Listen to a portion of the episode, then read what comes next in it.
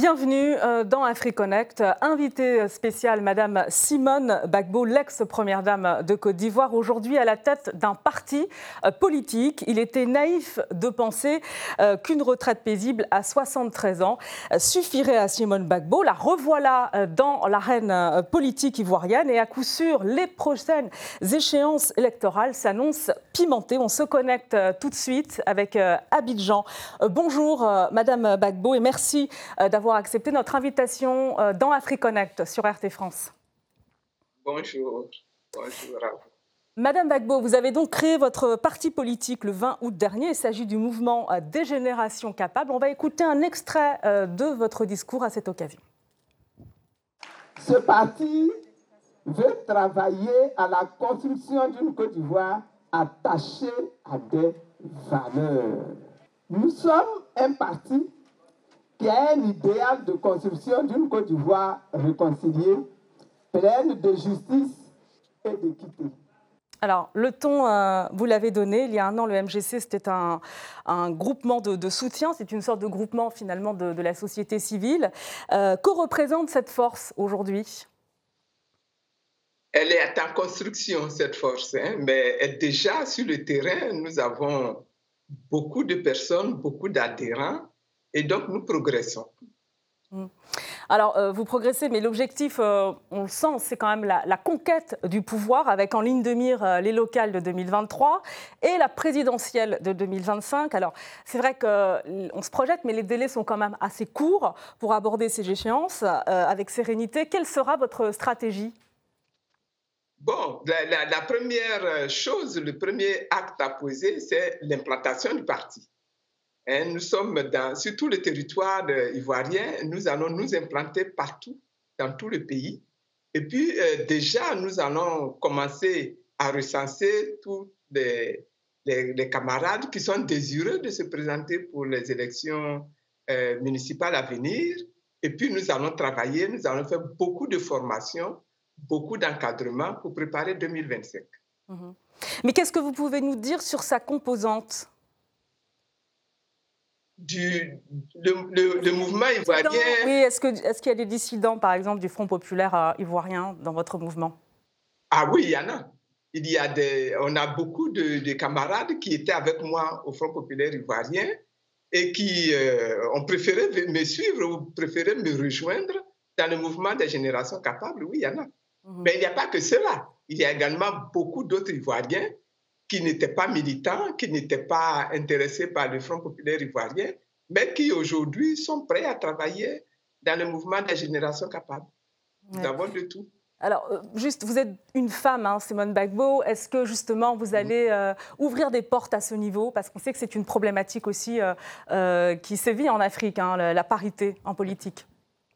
Oui, oui, oui. oui. Oh, vous savez, en Côte d'Ivoire, les femmes ont toujours été intéressées par la politique les femmes ont toujours euh, participé, elles se sont toujours investies dans le combat politique. Ça, ce n'est pas nouveau. Mais euh, ce que je constate, c'est qu'elles sont nombreuses, celles qui sont intéressées par les challenges actuels et qui sont prêtes à venir participer euh, à, la vie des mouvements des générations capables. Elles sont très nombreuses. Alors, dans une précédente interview que nous avions euh, réalisée sur RT France, euh, c'était avant la présidentielle de, 2020, vous nous aviez confié vos ambitions de briguer, pourquoi pas, la, magistrature euh, suprême. comme vous avez été finalement investie présidente du MGC, il y a très peu de chances finalement que vous ne soyez pas investie candidate de votre parti pour 2025. Il y a peu de suspense. je n'affirme rien. Je n'affirme rien. Mais en même temps, je ne nie rien. Euh, le, le, mouvement des générations capables est un parti politique. Et nous, dans notre logique, nous allons faire euh, une réunion et nous allons décider de qui va être notre candidat. Et si c'est moi qui suis choisi, j'irai. Mais si c'est quelqu'un d'autre qui est choisi, nous irons. Voilà. En tout cas, vous êtes prête à vous lancer. Qu'est-ce qui vous motive, Madame Bagbo Vous savez, dans ce pays, il y a tellement de choses à faire pour de la Côte d'Ivoire qui a tellement de potentialité, un véritable État fort, puissant, un véritable État souverain, euh, ancré dans, la, dans le panafricanisme et aidant euh, les, Ivoiriens, les Africains à devenir des, des, des, citoyens vraiment indépendants, des peuples vraiment indépendants. Il y a tellement de choses à faire. Alors, euh, je voudrais votre avis sur un projet de loi qui est en réflexion, euh, qui vise justement à modifier la Constitution euh, et inclure une clause limitant à 75 ans l'âge limite des probables candidats au, scrutin présidentiel, au prochain scrutin en Côte d'Ivoire. Qu'en pensez-vous Parce que si le texte oh. passe, vous ne serez pas éligible hein, en 2025. Ça, c'est certain. Si le texte passe, je ne serai pas éligible. Mais ce n'est pas ça qui est mon problème. Mon problème, c'est qu'il faut que dans nos pays, en Afrique, là, nous, nous nous arrêtions de nous donner, de nous mettre des entraves, alors que nous voulons construire une démocratie, nous voulons construire véritablement une république, nous voulons consulter nos populations chaque fois que nous avons des élections. Euh, laissons les populations décider d'elles-mêmes si elles veulent quelqu'un d'âgé, si elles veulent quelqu'un de moins âgé. Laissons, arrêtons de, de nous mettre ces, ces œillères-là euh, euh, dans, dans, dans nos marches, dans nos actions en Europe, aux États-Unis, là où on dit qu'il y a les grandes démocraties, est-ce que vous avez ces règles-là qui existent et qui disent que à tel âge, vous pouvez être candidat, à tel autre âge, vous pouvez être candidat, vous avez fait deux mandats, trois mandats, etc. Toutes ces questions-là, ce sont des questions qui viennent créer des problèmes dans notre pays. Et par-dessus le marché, si vous regardez, très souvent, ceux qui manipulent ce genre de, critères-là, ce sont les Occidentaux. Mm. Ce n'est pas les peuples africains. Mais, mais ce qui est en question également, c'est le renouvellement euh, de la classe politique ivoirienne, parce que c'est un chemin de croix. Hein. Euh, il se pourrait même que l'on retrouve en, 2025 euh, les, éléphants de la scène politique ivoirienne, Henri Conan Bédier, Laurent Gbagbo, je peux vous citer aussi, finalement. Oui, mais pourquoi est-ce que vous les appelez des éléphants? Pourquoi est-ce que vous n'avez pas ce sont des, classiques, euh, Ce sont des classiques de la politique ivoirienne. Euh, on les a suivis pendant de nombreuses années. Les classiques de la politique occidentale, ils sont toujours là. Ils sont toujours là. Ce qui est important, c'est de, de, pouvoir, dans, notre, dans nos pays, asseoir véritablement l'alternance. C'est ça qui est le vrai problème. Que nous réussissions à mettre en place des règles de jeu qui permettent et favorisent l'alternance. Dès l'instant où ça s'est fait, celui qui vient, il est confronté à cela. S'il est élu, il est choisi. S'il n'est pas élu, il va s'asseoir et puis c'est tout. Non, je vous pose cette question bon, euh, concernant euh, l'actuel président Alassane Ouattara. apparemment, il n'envisage pas de briguer un, nouveau mandat. Euh, il faut quand même attendre de voir jusqu'au bout. Mais on entend beaucoup. Pas trop tôt? Voilà, c'est ce que je disais. On entend beaucoup parler de la nouvelle génération aussi, hein, plus moderne, plus en phase, dit-on, avec les aspirations de vos concitoyens. Est-ce que finalement, ce n'est pas un peu votre responsabilité, celle aussi de vos collègues politiques aujourd'hui, avec qui vous avez marqué l'histoire politique de, de votre pays de passer le flambeau et de pousser cette euh, nouvelle génération Pousser cette génération, moi je suis d'accord avec vous que c'est notre responsabilité. Et c'est la, raison pour laquelle au niveau du mouvement des générations capables, nous allons faire beaucoup de recrutement, beaucoup de formation, euh, beaucoup de sensibilisation pour que la génération montante prenne ses responsabilités. Mais ça ne veut pas dire pour autant qu'il faut nous jeter aux orties. Voilà. Euh, dans tous les cas, les locales euh, de 2023 seront déterminantes pour votre parti. Euh, un scrutin test, vous êtes d'accord? Oui. Bon, c'est un parti qui vient de naître, qui va faire ce qu'il peut pendant les élections prochaines. Vous voyez que le délai est très court, mais bon, on va s'y atteler, on va travailler et on espère pouvoir produire de très bons résultats pour que tout le monde soit mis en confiance pour 2025.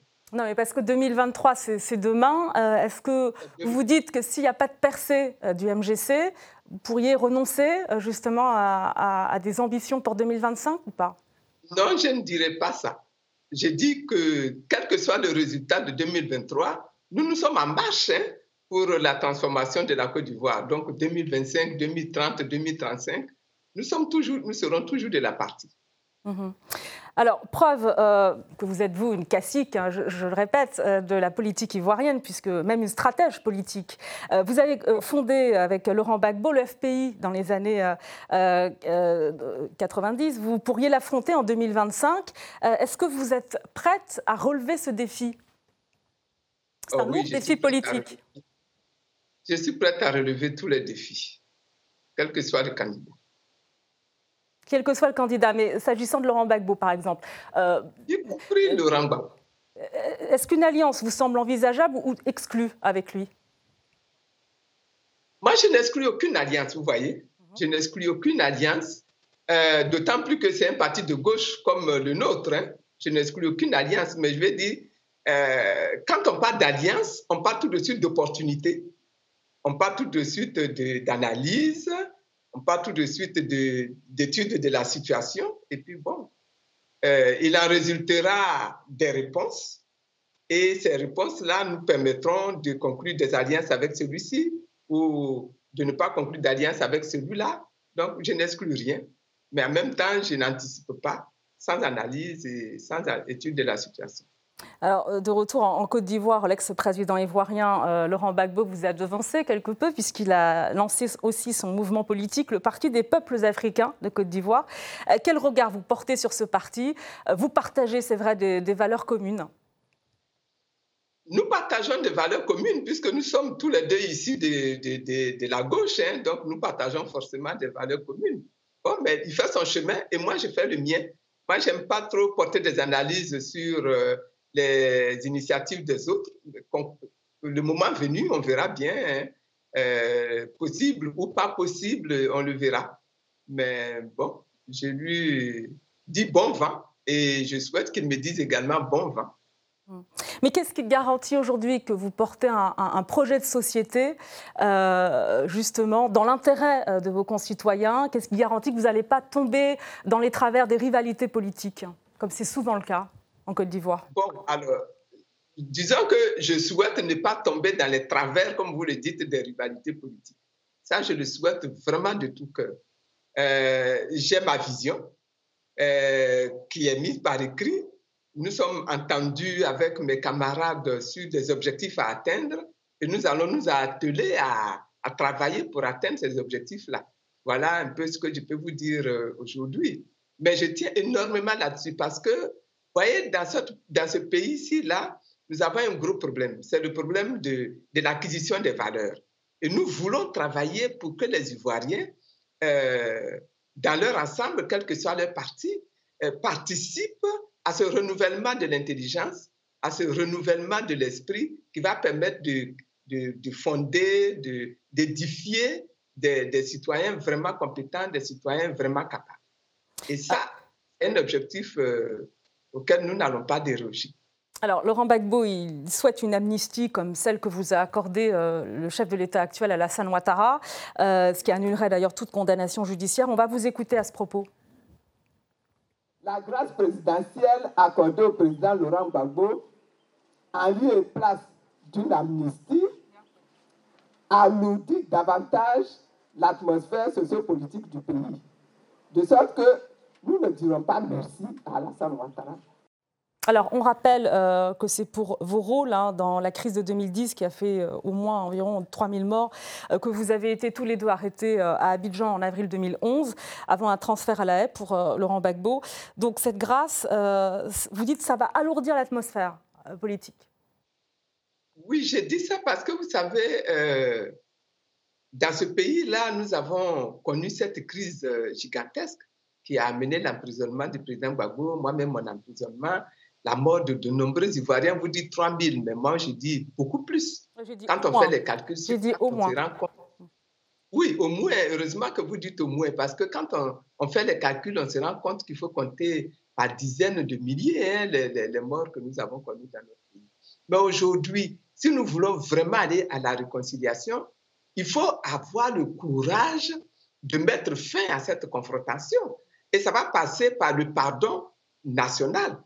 Hein? En 2002, lorsque cette crise a commencé, euh, le, premier acte que le président Gbagbo a posé pour permettre l'ouverture de, la négociation, du dialogue, c'est une loi d'amnistie qu'il a pris pour euh, euh, pardonner, pour amnistier tous les rebelles et leurs chefs, y compris Alassane Ouattara, et leurs chefs qui ont participé aux attaques de la nation. Et ça a permis le débat à Lomé, euh, qui a lancé euh, tous ces débats-là sur la réconciliation, qui s'est continué après à Marco VI, etc.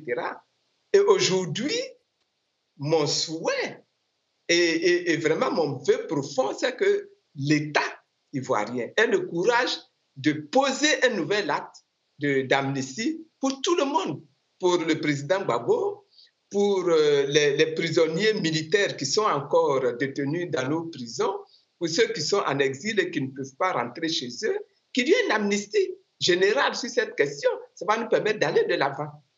Voilà. Alors justement, vous demandez l'amnistie, la libération euh, de tous les prisonniers euh, politiques incarcérés pour leur rôle dans cette crise post-électorale de 2010-2011. Euh, quel bilan vous faites à, ce niveau? Parce qu'on a l'impression quand même que, cela progresse difficilement, malgré les engagements pris par Alassane Ouattara. Cela progresse très difficilement. Imaginez-vous qu'aujourd'hui encore, dans nos prisons, nous avons près d'une vingtaine de, prisonniers militaires qui sont depuis 2011. Moi, je trouve ça inacceptable aujourd'hui. Nous avons aujourd'hui encore tous nos militaires qui ont dû se réfugier en exil dans nos pays voisins qui ne peuvent toujours pas rentrer. Ça également, je pense que ça alourdit l'atmosphère. Il faut pouvoir faire le pas, sauter euh, le, pas pour que euh, finalement tout ça rentre dans la paix, que les gens reviennent, que les gens retrouvent leur famille et que l'on puisse démarrer véritablement la réconciliation dans cette nation.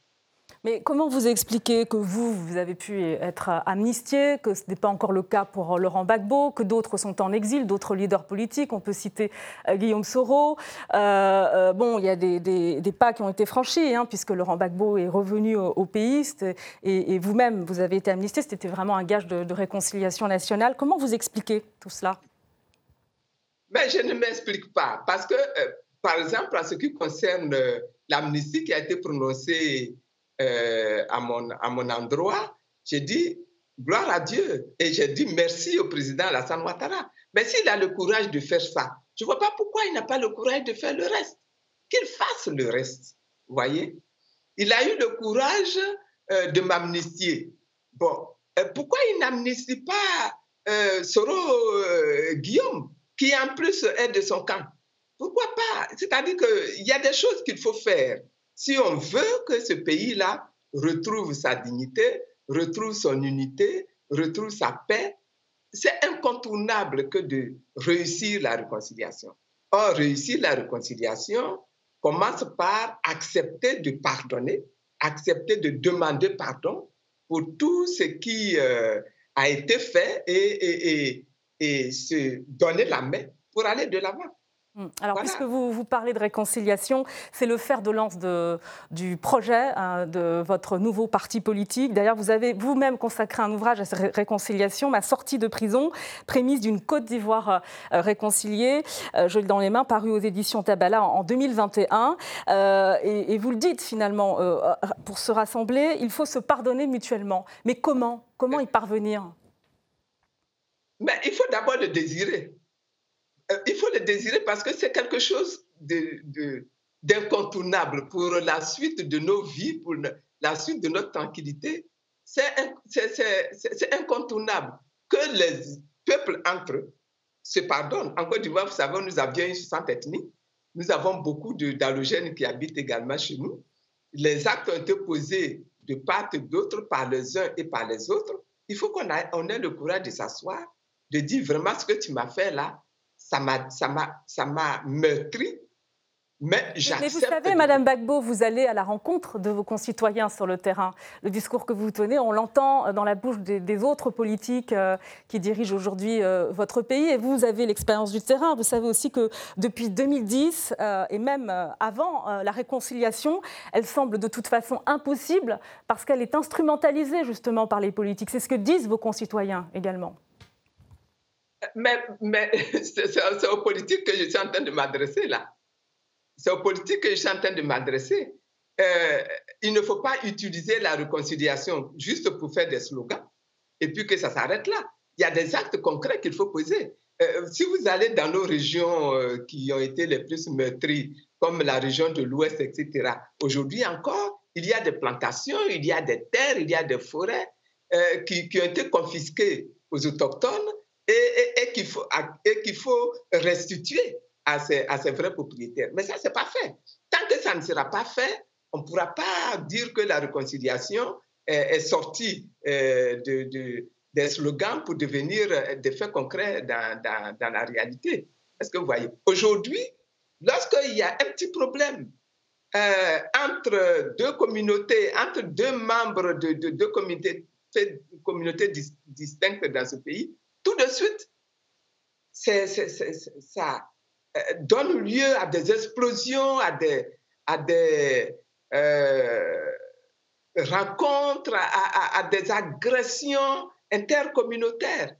Or, pour que ça se soit évité, il faut que la communauté s'asseye, région par région, localité par localité, pour qu'on mette à plat le débat et puis que dans telle ou telle localité, il y a eu tel fait, on demande pardon pour ces faits. Il y a eu de meurtres, on demande pardon pour les morts. On fait une cérémonie pour exorciser cela.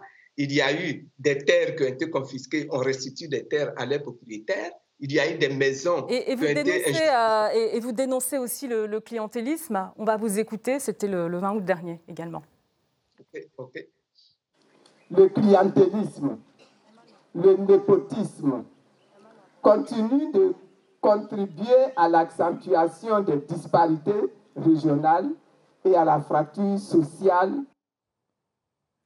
Alors justement, ce système que vous décrivez, on, sent que vous visez évidemment le, le, pouvoir actuel, à savoir celui d'Alassane Draman Ouattara. Ce n'est pas quand même une vieille habitude en, en Côte d'Ivoire depuis l'indépendance, le clientélisme, le népotisme?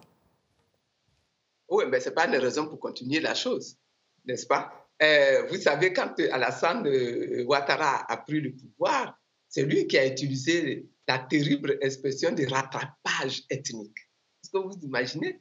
Moyennant quoi, aujourd'hui, nous avons, vous regardez dans nos administrations, le nombre de personnes euh, recrutées par l'administration publique ivoirienne qui est du Nord et le nombre d'Ivoiriens recrutés par l'administration publique qui ne sont pas du Nord, c'est quelque chose de délirant.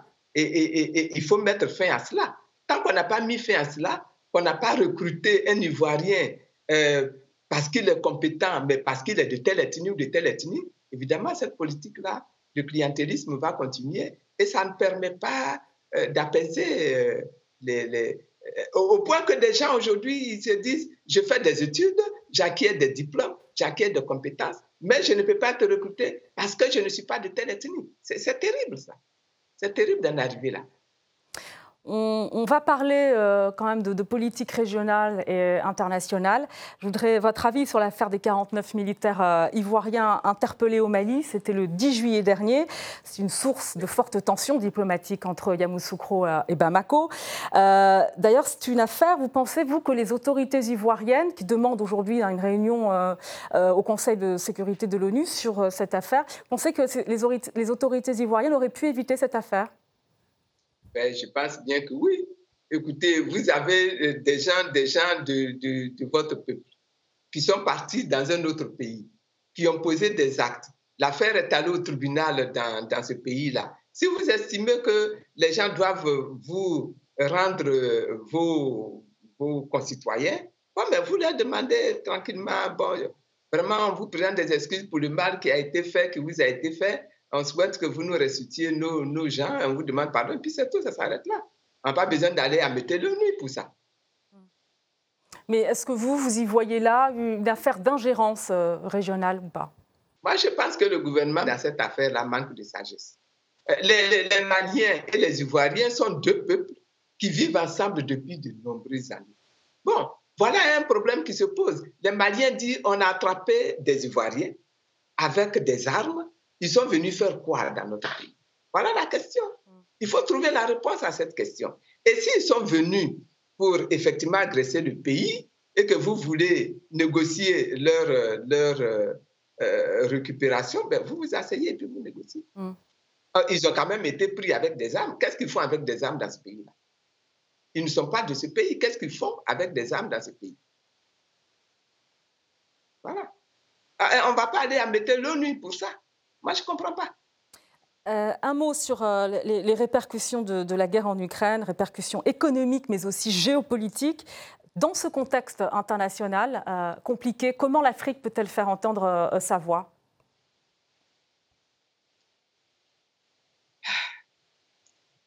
L'Afrique, l'Afrique doit se battre effectivement pour faire entendre sa voix. Hein, et, la voix de l'Afrique, là, euh, part des intérêts des Africains, d'abord.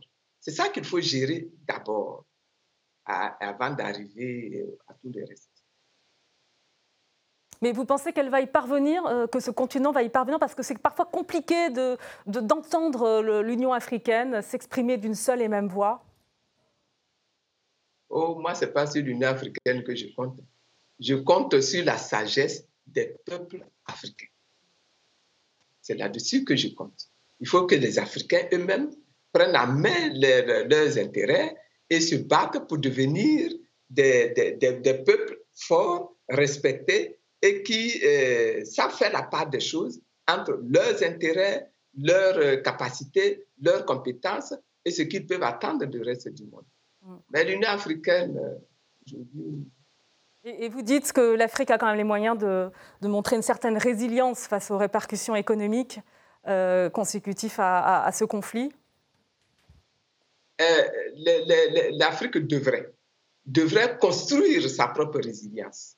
Vous savez, le problème aujourd'hui de l'Afrique, c'est quoi? C'est que ceux qui